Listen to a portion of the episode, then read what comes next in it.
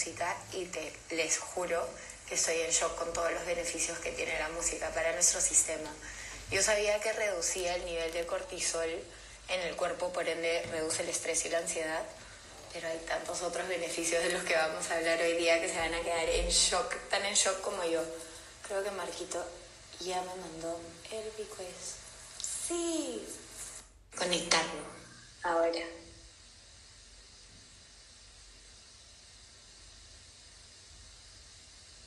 Ya estoy ya. ¡Hola! Ya estamos ya. ¿Cómo estás? Bueno, para los que no lo bien. conocen, Marco es... ¿Me escuchas bien? Sí, sí, sí, te escucho, te escucho. ¿Tú me escuchas? ¿Se escucha? Perfecto. Perfecto. Ya, buenas. Perfecto. Para los que no lo conocen, Marco es un músico increíble, toca el violín alucinantemente. Y además, lo más curioso de ti es que viviste años estudiando para ser cura sacerdote. Y lo dejaste todo para tiempito, vivir tu vida. Años, Unos fueron siete. Un Sí, pero, tiempito pero nada nada. más. Un, un tiempito chiquito de meditación ahí. Pero Oh, Un nada. momento de oh. ¿Cómo así decidiste convertirte en sacerdote? Cuéntanos. A ver, no, no es ¿Qué te es- llamó? Es, es todo un proceso, en verdad. O sea, obviamente primero llegas a la iglesia, conoces a la gente. Me acuerdo yo llegué cuando tenía 16 años. Yo entré, yo entré hermano a los 16. Eh, entonces, nada, me acuerdo que era una época en la cual tipo, tú querías ver qué era lo que haces toda tu vida. Y me tocó conocer la iglesia, llegar a la iglesia en ese momento y entendí que Dios tenía una misión para cada uno en el mundo. Estábamos viendo pues las universidades y todo eso y me acuerdo que conocí a un sacerdote, el sacerdote me habló de este tema y fuimos trabajándolo, ¿no? Yo pensando que era lo que Dios quería, ¿eh? porque sabía que lo, que Dios quisiera para mí, eso me iba a hacer feliz. Eh, fui un retiro y en el retiro entendí que Dios me pedía que le diera un poquito más, que le entregara toda mi vida. Y después de un tiempo, pasaron unos cinco meses eh, y nada, decidí, decidí entregarla completamente. Entré a, bueno, pasaron seis meses y en 2010 ingresé de hermano. Y nada, estuve ahí siete años hasta el 2017. Y fue increíble, o sea, en verdad, como experiencia de vida, o sea, algo inigualable, ¿no? ¿Cuál fue el aprendizaje más grande que tuviste en esa etapa de tu vida? ¿Qué te enseñó? O sea, hay- te enseñan de todo. O sea, en verdad aprendes de todo, desde, desde cómo barrer hasta clases oratorias, te enseñan todo, pero creo que lo más importante que aprendes ahí es, ah, es a vivir una vida de virtudes en general. Siempre te, te, te, te piden ¿no? que, que seas humilde.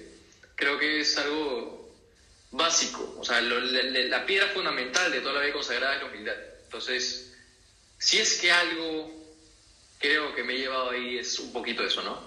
Eh, y y de- como te digo, es algo, es algo fundamental, es, es la raíz de todo. Si es que tú eres humilde, después ahí es donde crecen todas las virtudes. Entonces, nada, yo creo que es eso, es saber ser agradecido con lo que tienes, saber pedir perdón cuando tienes que pedir perdón. Esas cosas yo creo que son lo fundamental que, que me he llevado a la vida consagrada, ¿no?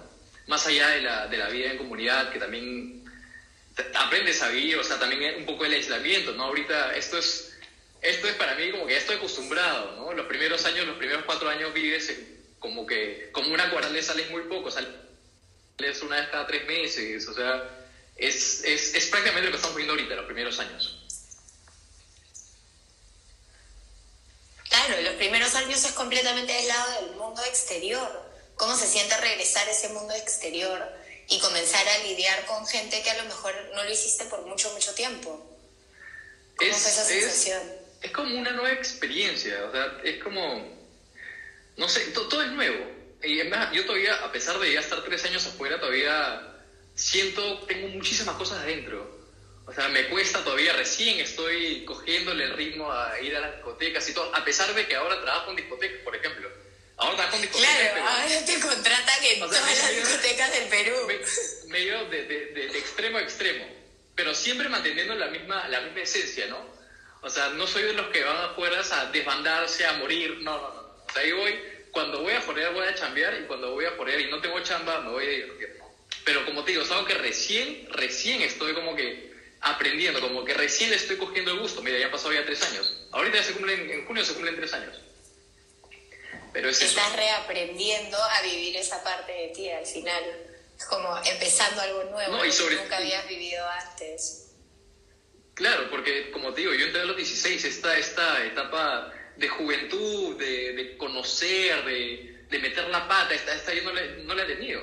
Sea, yo toda esa, toda esa etapa yo he estado enclaustrado viviendo una vida consagrada. Entonces recién, ahora que he salido, recién es que estoy pudiendo como que experimentar un poquito lo que es, lo que se vive en una juventud, ¿no? de un chiquillo de 17 años. Y te preguntan qué fue lo que descubriste dentro de ese silencio que viviste. ¿Qué te enseñó ese aislamiento, ese silencio, esa conexión contigo mismo y con Dios? Es una, es, es, es, yo creo que, mira, algo que yo siento es que esos, los primeros cuatro años, sobre todo que yo estuve dentro, nunca había sentido tanta paz. Nunca. O sea, ahí eh, tu vida entra en Tú, con tu relación con Dios, con tu comunidad y contigo mismo. Nada más. O sea, estás libre de cualquier preocupación externa. Todo lo que pasa en el mundo, no sé. Es, es como que muy, muy simple esa vida. Muy simple, pero a, la vez te llena. O sea, como, y, eso es lo que yo siento. Yo siento que verdaderamente en el silencio se encuentra la paz. Ya sea silencio contigo mismo, ya sea silencio con los demás, sin bulla del mundo externo. De hecho, adentro era más fácil eso sí te lo puedo admitir. Acá afuera es un poquito más difícil encontrar ese, ese momento de tú contigo mismo, ¿no? Es más, muy pocas personas lo encuentran, ya sea en la meditación o en diferentes cosas, pero es difícil encontrarlo acá afuera. Y adentro es más fácil porque te quitan todas estas cosas del mundo, ¿no?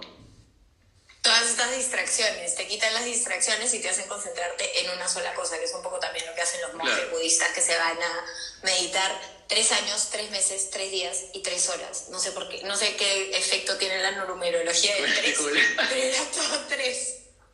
Pero sí, no, nada, es, esto, es como alejarte para poder realmente conectar con lo que hay adentro y bueno, en el caso de que te convirtieras sacerdote, eventualmente poder salir y dar las misas y tener contacto con otras personas desde ese nivel de conciencia adquirido durante todos esos años vividos y estudiando, porque al final estudiaban un montón de cosas. Sí, había de todo, tipo tenías de clases de latín, de griego, de oratoria, como te digo. Estudié seis años ahí dentro, que son, es una carrera, que son tres de filosofía y tres de teología. Lo estudian en la Facultad Santo Toribio Morovejo que es ahí donde estudian la, gran mayoría de congregaciones religiosas. Ahí veo también las Estoy leyendo las preguntas que te están haciendo, sí. ¿Por qué te retiraste después de siete años? Te faltaba poco para culminar el tiempo de estudio, ¿verdad? Eh, sí, me falta, o sea, a ver, la, la, formación ahí dentro es así, es la siguiente. Tienes, antes de ser hermano, tienes dos años, digamos, fuera de la congregación, que es eh, discernimiento y postulantado externo. Son dos años afuera. Luego ya entras de hermano. Y son eh, cuatro años de formación en el, en el noviciado, que queda en Chaclacayo, que es esta etapa de aislamiento social, donde no tienes mucho contacto con, ni con tu familia, o sea, tienes muy poco contacto con tu familia, con el exterior, te quitan todas las distracciones de afuera para que puedas concentrarte en ti y en Dios. Y después de esos cuatro años, tienes seis años de carrera, que son tres de filosofía y tres de teología.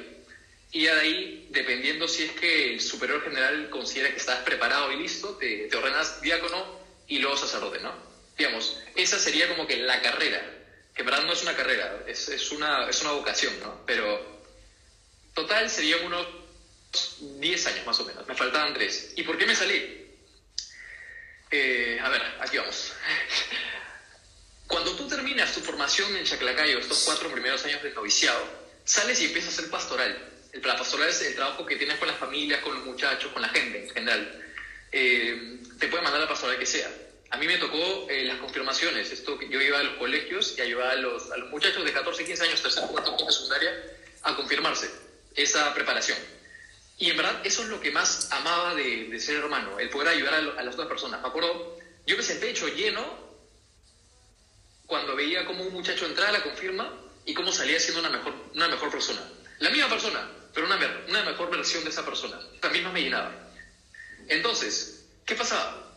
Cuando yo empecé a estudiar la carrera de filosofía, obviamente empecé a estudiar como los 19, pues después de cuatro años de, de noviciado. para mí era algo nuevo todo. La universidad era algo nuevo, yo estaba demasiado emocionado, mi promedio era 18, yo estaba feliz. Pero conforme pasaron los años dentro de, de la universidad, me di cuenta que la carrera era un poquito, un poquito etérea, a mi parecer.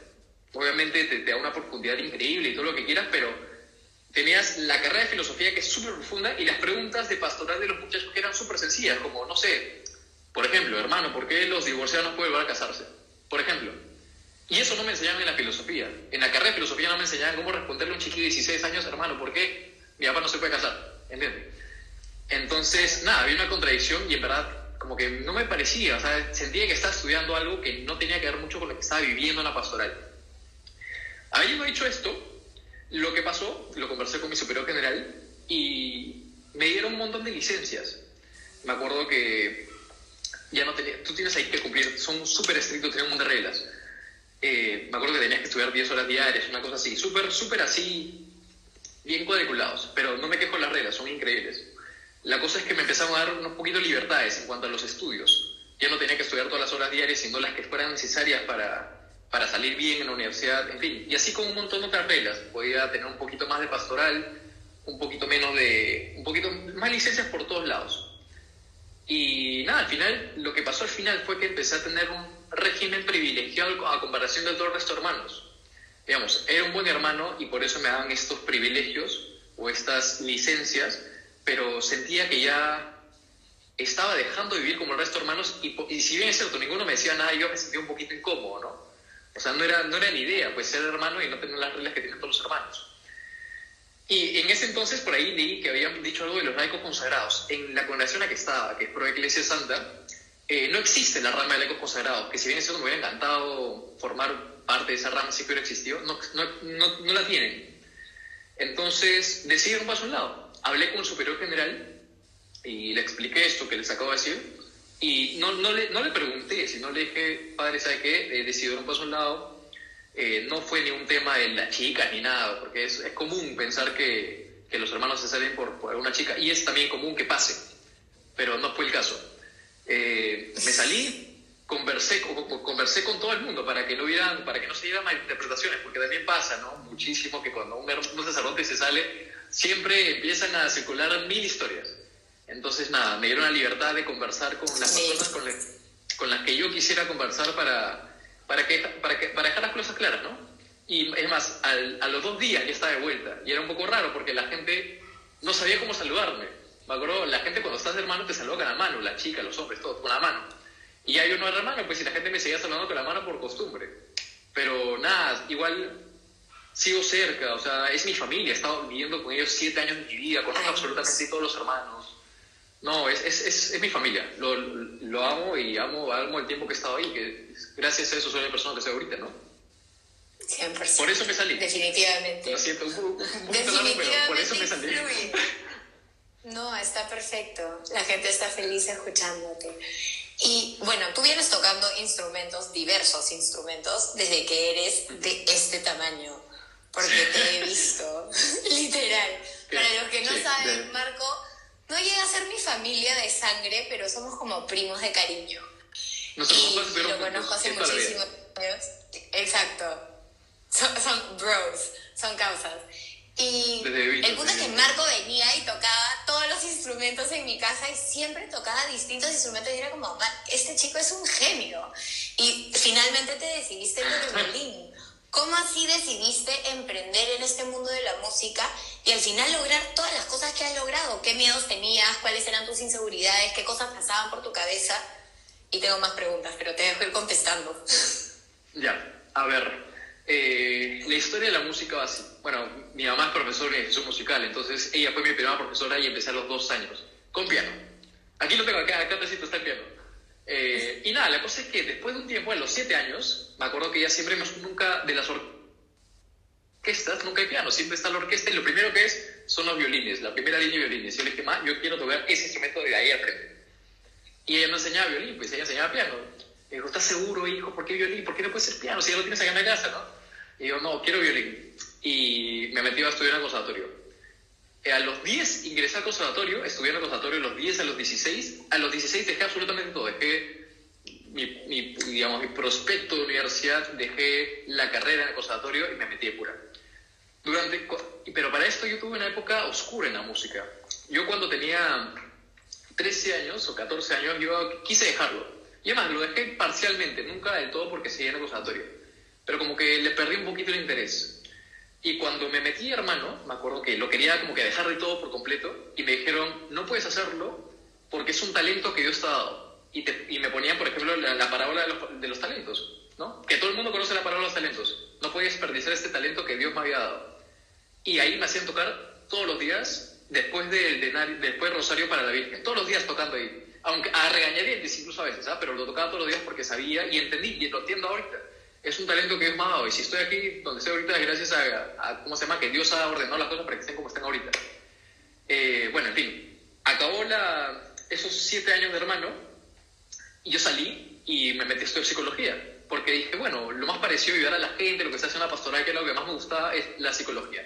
Me metí en psicología, eh, el violín era un hobby, tengo, el talento que tengo, entre comillas, es que yo escucho una canción y la puedo tocar. No tengo que escribir una partitura ni leer una partitura, no. Yo escucho y mis dedos se acomodan en el violín. Ese es mi talento. Entonces yo, por hobby, escuchaba una canción moderna y la sacaba. Y la cosa es que, nada, me acuerdo, subí un villancico, un villancico por Navidad, 2017, un villancico. Eh, y tenía 50 seguidores en Instagram, pues. Y 30 de ellos, mis amigos, me dijeron, oye, qué chévere tocas, ¿por qué no subes covers? Y yo, bueno, ya, pues total, ¿por qué no subo covers? No? Total, no me cuesta nada. Y lo hice. El 7 de enero de 2018 subí mi primer video. Y también yo, eso sí, yo soy súper agradecido con toda la gente que me apoyó desde el principio. O sea, yo subí ese primer video y lo compartieron por todos lados. Toda la gente que había conocido estos años, esos siete años que estuve hermano, ayudando a los muchachos de las confirmaciones de diferentes colegios, todos esos muchachos que había ayudado en algún momento, todos ellos compartieron. O sea, chiquillos de, de cuarto, quinto y tercero de secundaria compartiendo mi video, se expandió rapidísimo, empecé a crecer. Eh, luego vinieron algunos eh, posts de unos artistas grandes. Juana me reposteó, luego Juan Guerra, ya Marco me reposteó, me invitó a su concierto.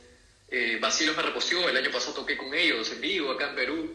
O sea, poquito a poquito se, se fue dando todo. Y, o sea, yo no lo podía creer al principio. O sea, e, e, ese mismo año que empecé, pasaron tres meses y me invitaron a tocar a China. Y toqué en la muralla de China, literalmente. Hay un video ahí tocando en la muralla de China, un documental.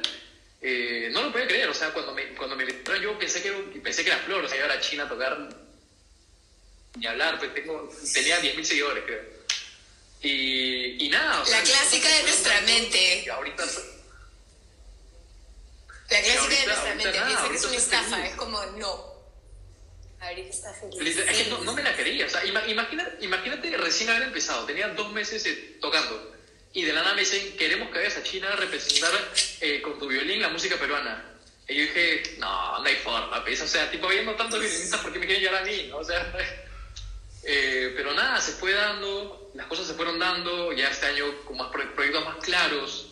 Es, es, es, ir, es como que ir armando tu vida. O sea, las cosas como que van cayendo y tú tienes que ir como que acomodándolas en tu vida y, la, y, seguir adelante nomás. Eh, creo que me preguntaste si es que alguna vez hubo algún. A una traba o algo, sí, un miedo. Eh, al comienzo me acuerdo que hubo. O sea, me acuerdo de mi mamá, tú conoces a mi mamá, imagínate pasar tantas horas en el celular como que grabando y todo, que me decía, ¿por, qué pasas tantas horas? Oye, ya deja perder tiempo, ponte a estudiar algo, ¿no? Y después de un tiempo, ahorita es la que más comparte, ¿no? Obviamente. Ahorita Obviamente. Ella, es la primera que comparte las cosas, pero al principio, al principio era la que me decía, ay, pero estudia algo, ¿por qué pasas tanto tiempo en el celular? Ahora ya me entiende, ya está feliz, pero en su Obvio, y déjame contarles... Déjame contarles cómo pasó de cuestionarlo y preguntarle qué tanto hacía a de la nada, a donde sea que vaya y persona con la que hable, así sea en el counter de la aerolínea en el aeropuerto, le dice, ¿conoces a mi hijo? Mm. Síguelo en Instagram. es músico. O sea, pasó a ser tu fan esa historia es número uno. esa historia, esa historia del aeropuerto del counter es cierta. Estábamos viajando con mi papá, mi hermano y mi mamá. Y de, la nada ya salimos todos del counter, estábamos mi hermano, mi, papá y mi mamá, y decíamos, mi mamá, ¿dónde está? Y la habíamos conversando en el counter, pues, y hicimos una apuesta. Te apuesto que está conversando, te apuesto que está diciendo que te decía, yo no creo, seguramente es un trámite en la aerolínea. Y efectivamente vino y dice, ¿qué estás haciendo? Ay, me dije que te siga. ok. Sí, fan, fan, fan número uno, fan número uno. ¿Y cómo se siente tener el apoyo de tus padres para toda la gente que a lo mejor son padres y tienen hijos que están empezando algo nuevo, algo diferente, que puedan realmente ver la diferencia entre cuando cuestionas y preguntas a tus hijos y, lo, y al final lo que pasa es uno se siente mal. A mí me cuestionaban cuando empezaba a hacer esto y era como soy un fracaso, no sirvo para nada. Y ahora que mis papás me apoyan en esto es completamente diferente porque sientes que no solo tienes un propósito y estás haciendo algo que te sale bien, sino que además sientes que tienen la aprobación de tu familia y creo que eso es algo que no pensamos es tan importante para, para nosotros que somos, ya no somos niños, somos adultos, pero igual, o sea, creo que complacer a nuestros padres, exacto, es algo que nos importa mucho. Sí, no, o sea, yo creo que lo que le da mucha seguridad a los, a los padres es ver que no estás, o sea, que es serio, que la cosa es seria, que tú tienes tus proyectos bien armados, o sea, verte como un propósito. Porque muchas veces tú dices, ah, ya quiero, quiero, no sé, pues, quiero ser futbolista. Y, y no te, o sea, y no haces nada al respecto, simplemente como que juegas. Ya, puede, puede que tengas un talento, pero el, es 30% de ese talento, siempre me lo han dicho, 30% de ese talento y 70% de la disciplina que le pones a ese talento que tienes. Entonces, nada, si es que en verdad tú le demuestras a tus padres que en verdad tienes un propósito, que tienes, o sea, tienes tu horizonte fijado, que tienes tus metas, tus objetivos todos bien planteados, es muy difícil que te, que, te digan que no, ¿no? O sea, ellos lo que quieren verte feliz.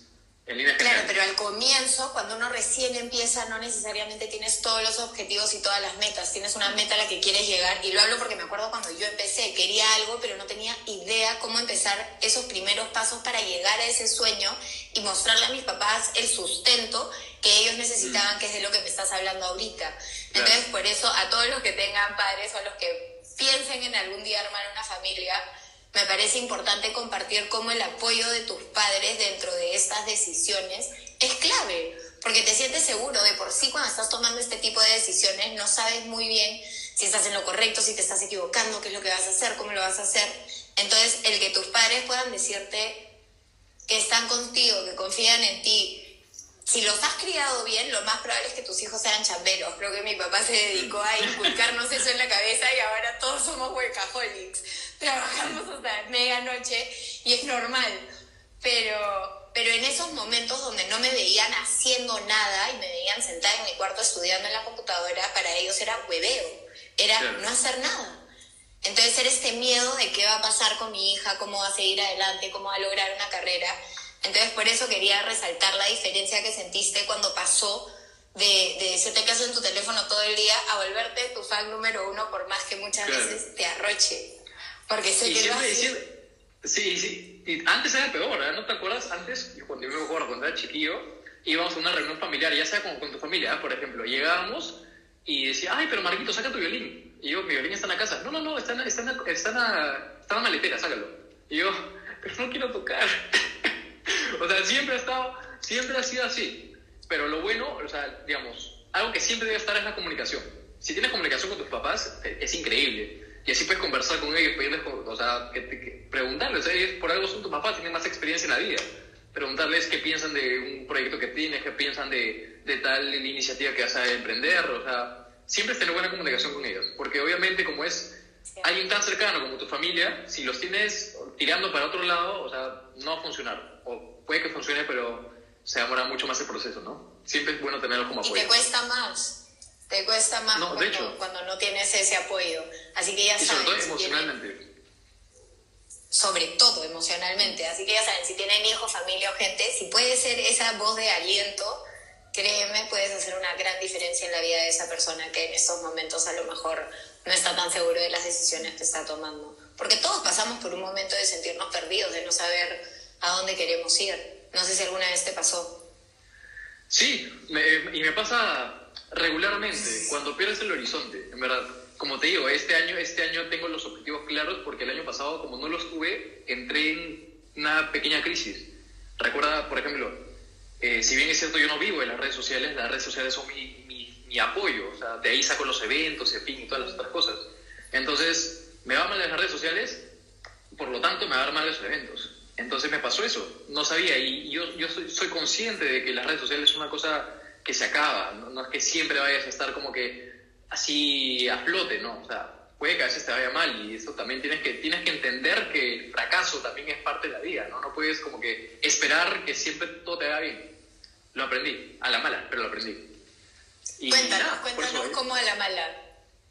O sea, el año pasado, como, como te digo, yo quería me acuerdo, pasó lo de Basilos, todavía no tenía como que el horizonte fijado. Me había ido bien, me había ido increíble, había estado chambeando, había estado tocando en eventos, todo bacán, pero no tenía el horizonte. Entonces, ¿qué pasó? Toqué con Basilos y me contacté con el violinista Basilos, este, el genio violinista Pedro Alfonso se llama.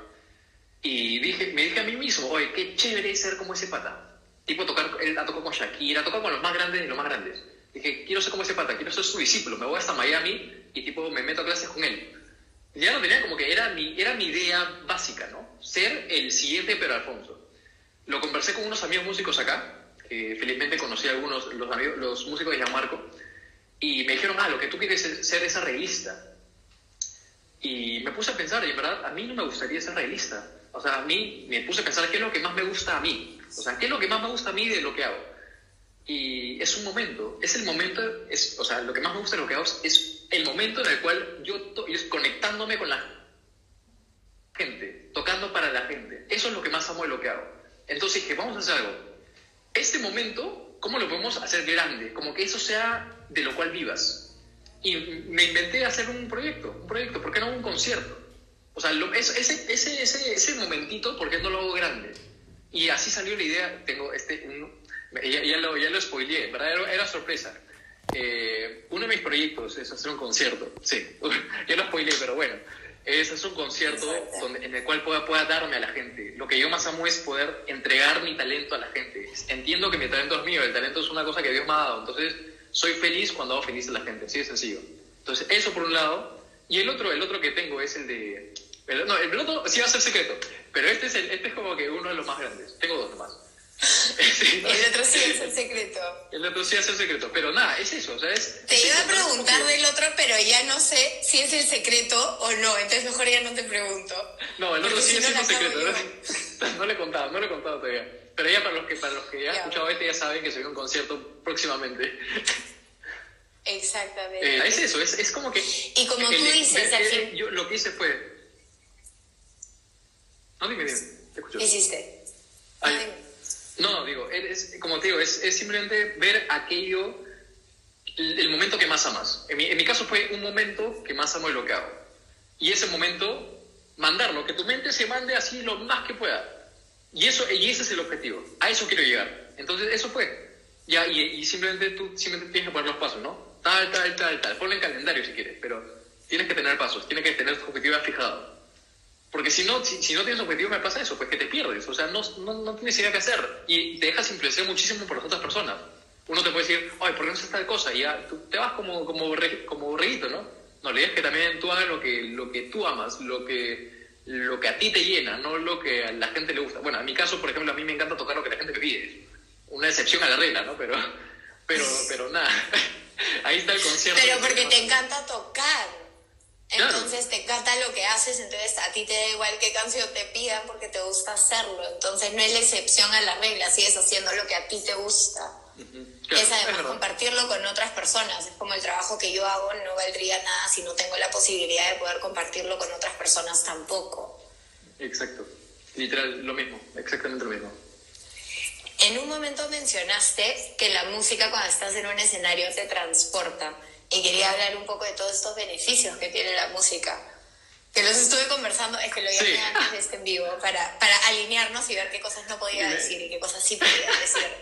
No voy a decir nada de las chicas, ni una pregunta así personal de chicas, nada. nada, nada de eso. Te llamo antes de cagarle en vivo. Por favor, cuéntame qué se puede hacer y qué no. Porque como sé mucho de su vida, tampoco quería ir por las ramas donde... Es verdad, ahí, ahí donde la, también, también Pero me Pero estábamos hablando un poco de...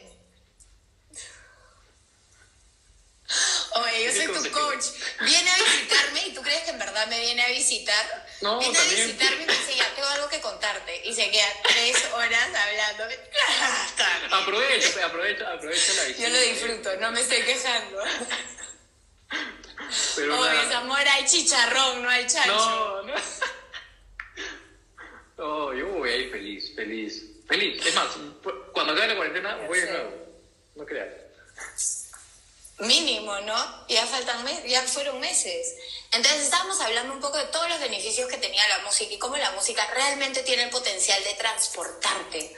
Tiene el potencial de que reduzcas las hormonas de los niveles de cortisol en tu cuerpo. El cortisol es la hormona que causa estrés.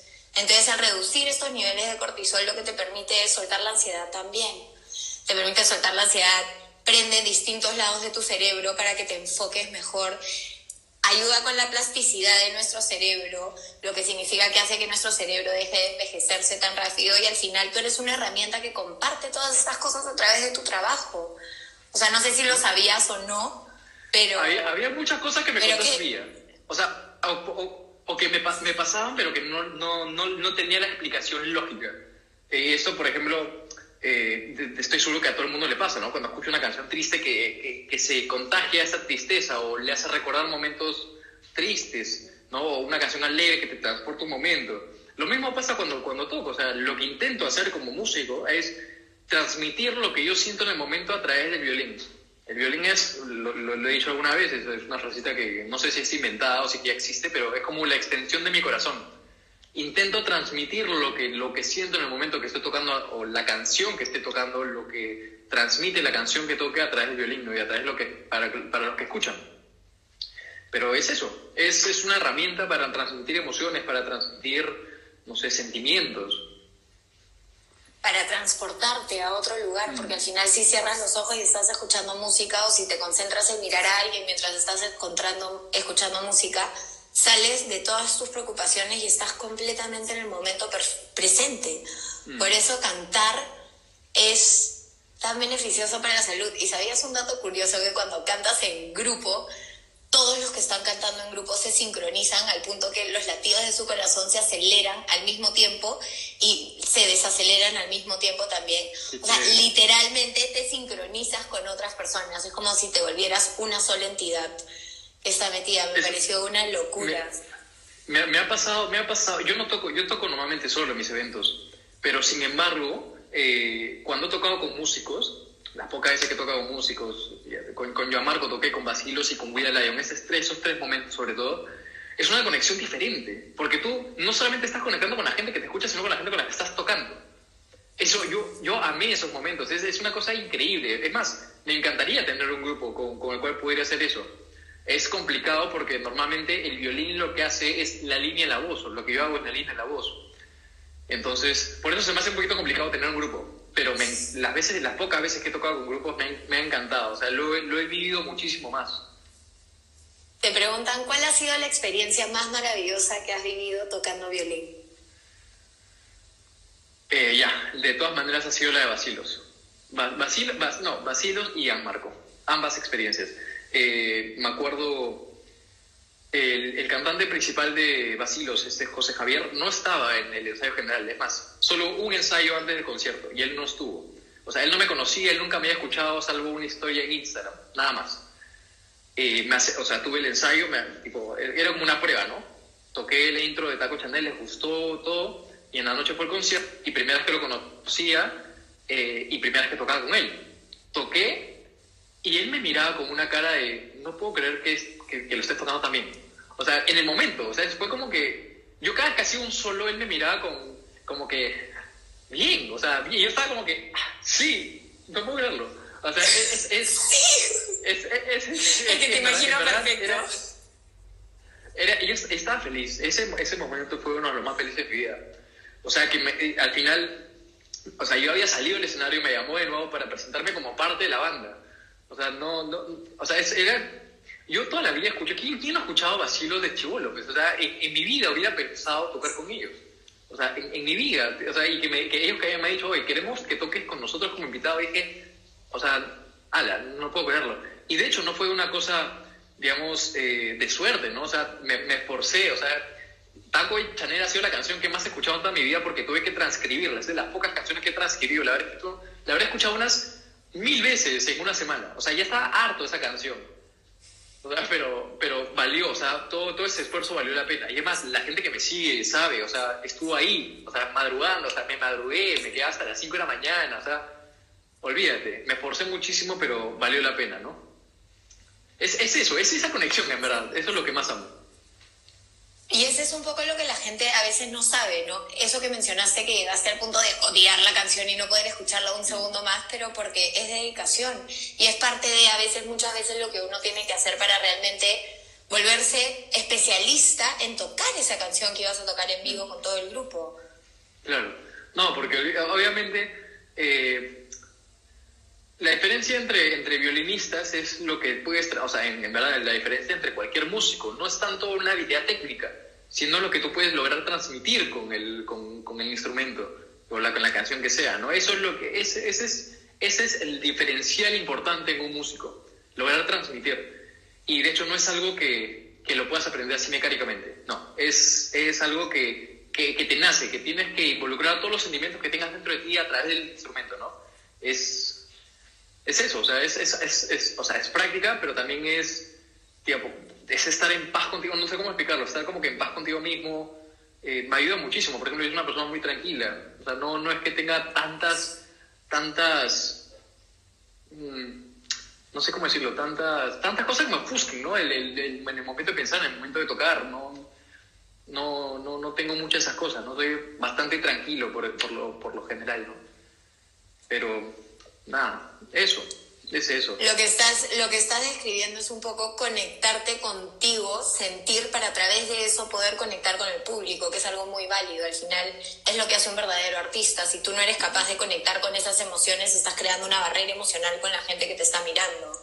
Entonces es parte clave en realidad de ser músico y poder transmitir todas esas cosas que tú quieres realmente transmitir y lo que tú quieres es que la gente conecte con esa música y pueda dejar lo que sea que está viviendo para que vive ese momento presente y sea feliz. Algo, algo que me pasa muy seguido y en verdad le agradezco es, es cuando, cuando la gente me escribe, ¿no? Me dice, pucha, he tenido un día, un día de locos, en verdad, he estado malhumorado todo el día, pero llego a mi casa, escucho tus historias y me tranquiliza, me, me, me, das paz, escucho, escuchar tu violín me da paz. Y yo en verdad digo, en verdad, muchísimas gracias. O sea, no sabes lo feliz que me haces diciéndome esto, ¿no? Es, es, es una cosa mutua, ¿verdad? O sea, yo, como te digo, yo me apasiona tocar, me apasiona entregar mi talento a la gente y también, obviamente, los frutos que son que a la gente, la gente le guste, ¿no? La gente logre, logre tener ese sentimiento de paso, ese sentimiento de, de lo que sea que, que le quiero transmitir, ¿no? Exacto. Y al final eso es lo que logras con muchísima gente que va a tus, a tus eventos. Tienes un club de fans gigante. ¿Cómo haces con no, eso? No, ¿Cómo lo lidias? ¿Cómo no, lidias no. con todas las chicas que te escriben? Eso sí No, o sea, o sea, en verdad, o sea, yo no, a ver, con las chicas, yo, a ver, la- yo sé, yo no soy de gilear, la persona que está acá lo sabe. No, no soy, no soy, no soy, no soy una persona gilera. Soy una persona que sí contesta absoluta, absolutamente, bueno, no absolutamente todas, cada vez es más difícil. Intento contestar todos los mensajes que puedo. Al día me pasaré unas 5 horas contestando mensajes. Porque Me siento que, es, siento que es mi chamba. O sea, parte de lo que hago es contestarle a la gente que me escribe. No tengo mucho más que hacer, o sea, es es lo mínimo que puedo hacer. Eh, entonces, nada, eh, les contesto a todas, les contesto a todos, les contesto a todas. Obviamente siempre hay una que otra que se pasa un poquito la raya. Me río nomás, o sea, no... mu- muchísimo tiene que ver con mi formación de hermano. Ahí, por ejemplo. O sea, no... eh, de hermano me acostumbré, o una, te acostumbras, a ser muy cordial en el trato con las chicas, a ser muy correcto con el- en el trato con las chicas.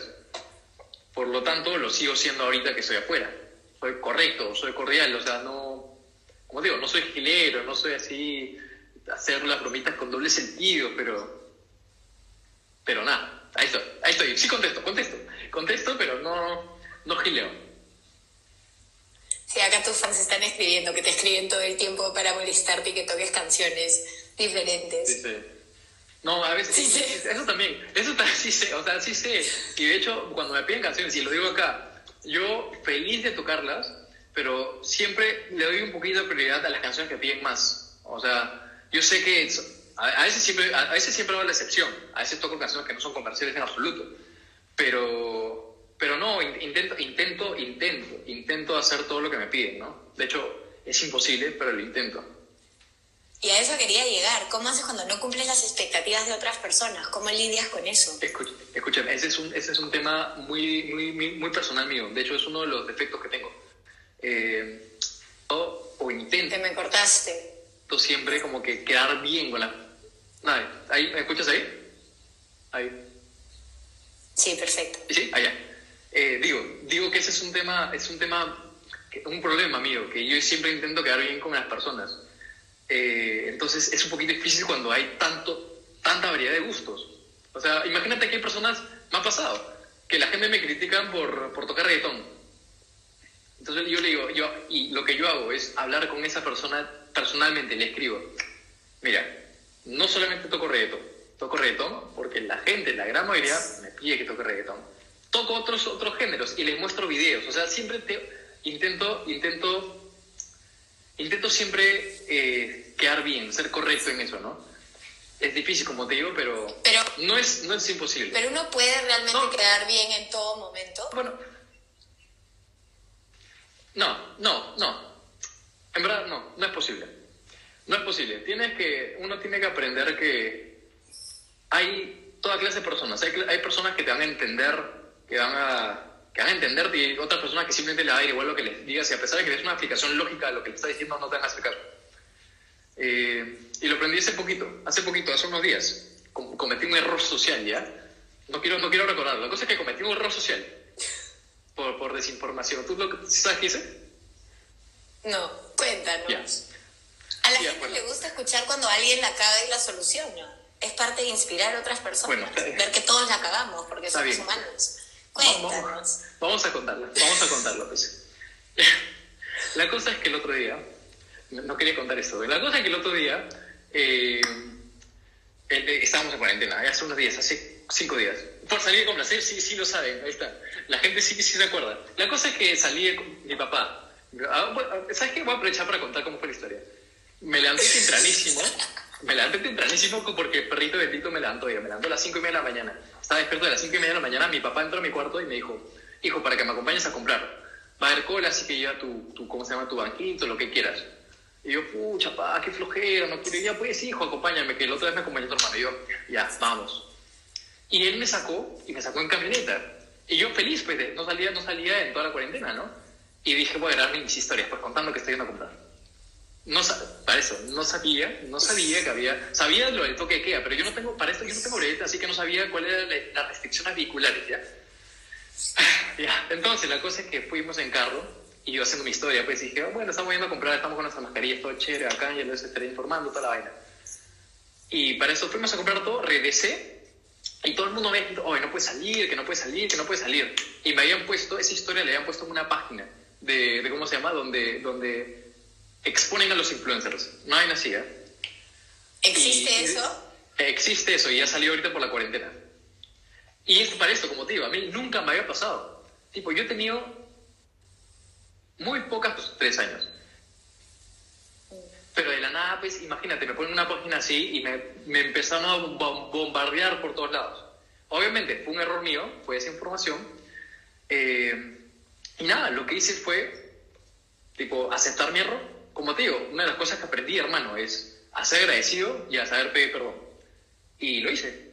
Le escribí a la página y dije, verdad, lo siento, perdóneme por haber dado ese mal ejemplo, sé que debería haber dado un mejor ejemplo porque soy influencer, porque sé que mucha gente tiene mis historias. Eh, en verdad lo lamento, ha sido un error por desinformación, ha sido con el afán de, de motivar a la gente para que se haga comprar, y en fin.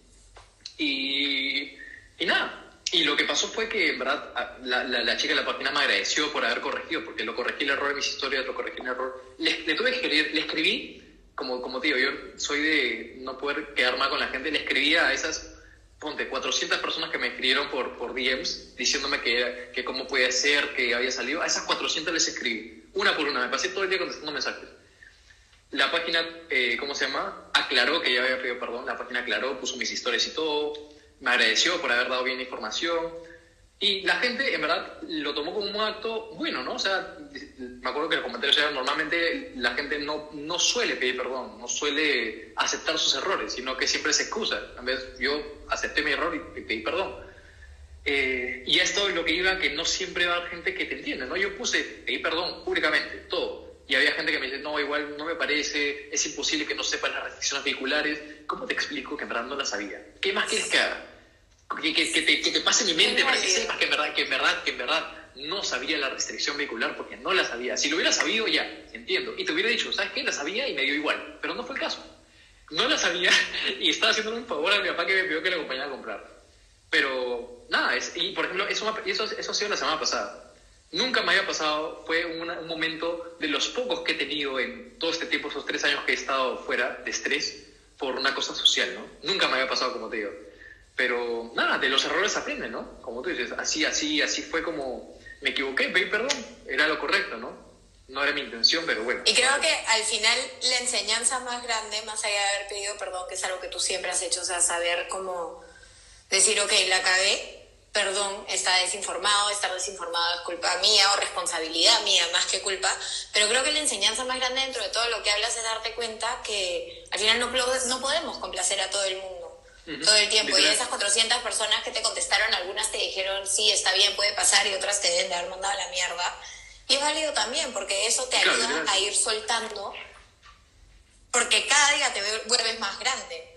Y entre más grande te vuelvas a ver más gente a la que le gusten las cosas que hace y va a ver gente a las que no y las que no estén de acuerdo con tu manera de ser y tu manera de vivir. No puedes pasarte toda una vida tratando de complacer a todo el mundo porque en realidad no es algo que sea humanamente posible. y, tampoco, y tampoco es sano, tampoco.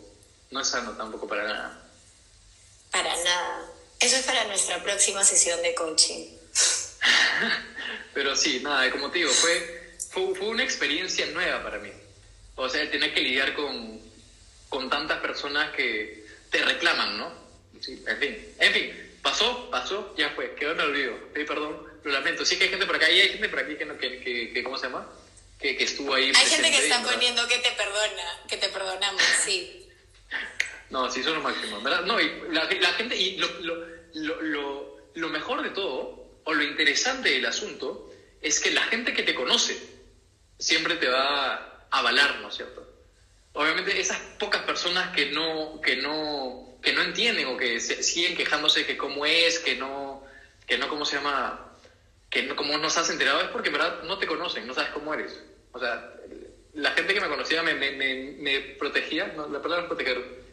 En fin, como que se ponían de mi lado, ¿no?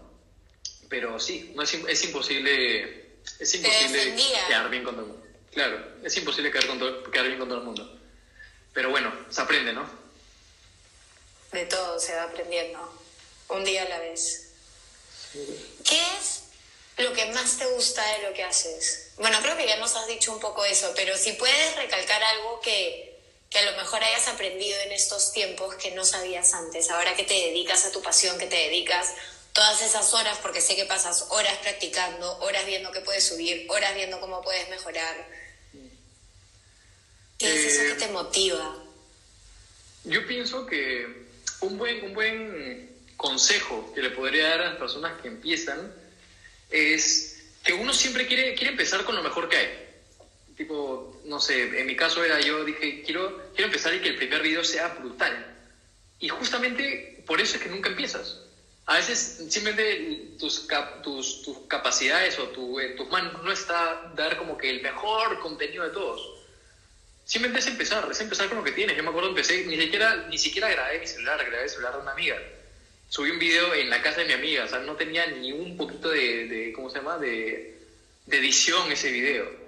Y, y, eso funcionó. O sea, funcionó. La cosa es no tener miedo de, de, pucha, la gente no le va a gustar, o la gente va a pensar que, estoy mal. No, o sea, la cosa es que tú estés tranquilo con lo que haces. Es mejor eh, intentar equivocarte que no intentar nunca, ¿no? O sea, imagínate que funcione. Ya, si funciona, a mí me funcionó, qué chévere. En vez, de si es que nunca hubiera intentado. Si no, ¿qué, hubiera pasado si es que nunca hubiera subido ese primer video? Nunca hubiera pasado lo de Asilos, nunca hubiera pasado lo de Marco, o sea, nunca hubiera de China. O sea, imagínate ahorita, o sea, no, no tengo idea de dónde estaría, pero sin embargo estoy seguro que no estaría tan feliz como estoy ahorita, ¿no? Pero nada, es, es Porque si no, te están proponiendo es mandarte a hacer las cosas que están ahí, porque si no lo hacías, como tú dices, no sabrías dónde estarías en este momento de tu vida.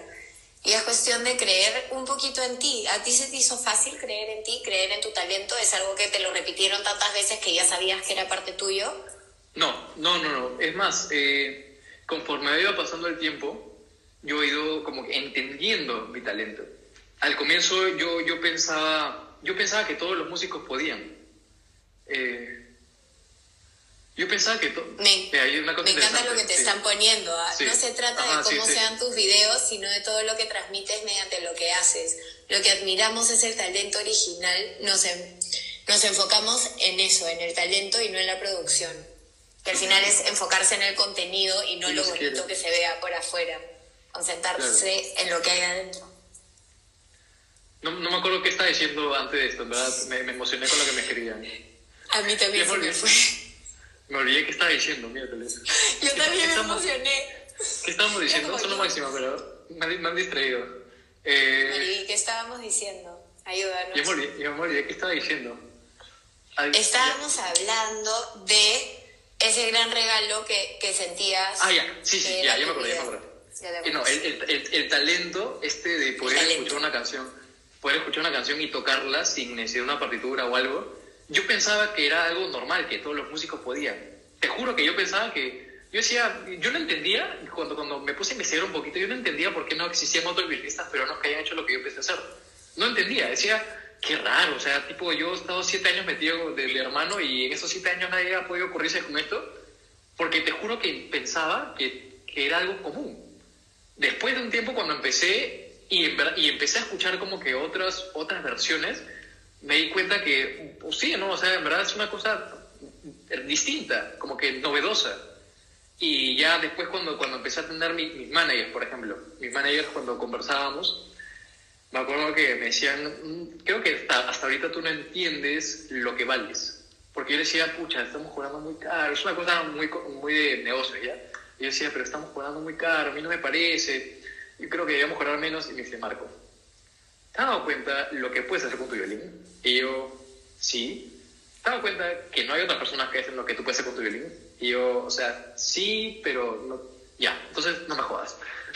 o sea, es, es una cosa que toma como que, como que te cuesta asimilar, o sea, uno nunca, nunca, nunca, no sé, nunca, nunca me ha gustado pensar que soy, que soy el mejor en así, y además, sé que no lo soy.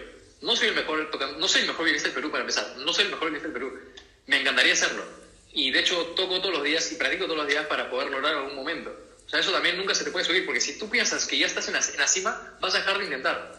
No, y eso no puede pasar. O sea, yo sé que hay muchísimas cosas que mejorar. De hecho, puede que no estés en una carrera en una universidad, pero estoy en clases particulares de, de teoría, de armonía, de mil cosas para poder mejorar poquito a poquito, ¿no? O sea, la idea es nunca, nunca pensar que ya, has, que has dado tu, tu todo, tu 100%. No, nunca. Siempre seguir mejorando, porque si no, como te digo, te estancas y ya no sigues creciendo.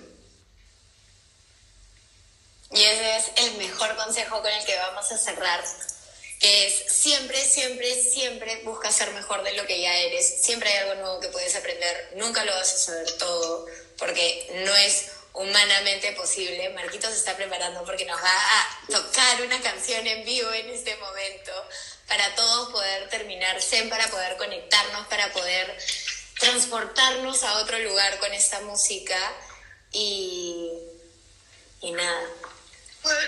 Este, un ratito. Estoy acomodando todo. Acomódate, acomódate. Para que te puedan escuchar. Aquí tengo, esta, esta, es mi producción, mira. Tengo ahí mi, mi, parlantito, tengo aquí la luz. Así, así siempre grabo, por si acaso, para los que no sabían. Todos los días grabo historias, pero creo que nunca han visto el detrás de cámaras las historias. Déjame, ¿Ah, déjame subir esto. Es el abril de tus partituras, ¿no? Sí, aquí, aquí pongo mi celular. Claro. Obvio, para que te puedan ver. No sabes todos los mensajes lindos que te están mandando, te los voy a leer. Te conocí en una gran etapa grandiosa en la vida religiosa y jamás había visto a alguien poder transmitir la música y hacerte viajar hacia el interior de uno mismo. Gracias por ese momento, Marco. Bien, son los máximos. Te juro que yo amo a mi gente, los amo. O sea, cuando, cuando, estoy como que un poquito bajoneado por, en fin, lo que, lo que sea que haya sido, siempre, no te miento que todos los días, todos los días hay mensajes de, de, cariño, de apoyo, gente que se preocupa, gente que simplemente te escribe como diciendo, oye, espero que hayas tenido un buen día. Y yo, ven, en serio, en serio, gracias. Muchísimas gracias por preocuparte. Sí, es alucinante. Hay tanta gente increíble en este país, en este mundo, Y creo que a veces nos enfocamos tanto en todo lo que no nos gusta, en todo lo que queremos quejarnos, que no nos damos cuenta, pero es verdad, los mensajes y el amor que siente la gente y todas las buenas vibras que te mandan, yo alucino con todos esos mensajes. También los amamos. Y otra, otra cosita más, por más de que haya una persona que tipo te odia, tipo tiene 100 que te van a apoyar siempre. Eso, eso también es muy importante. Exactamente. Eso es muy importante. Y cuando no tienes 100 y tienes 5 que te apoyan o 3 que te apoyan, también es importante, porque saber que esa gente que te está apoyando puede ver más allá de lo que la otra persona puede ver en ti. Ahora porque sí, te conocen. Marco. Claro, ahí vamos. Voy a tocar eh, Tabaco y Chanel. A todos ustedes. Para cerrar.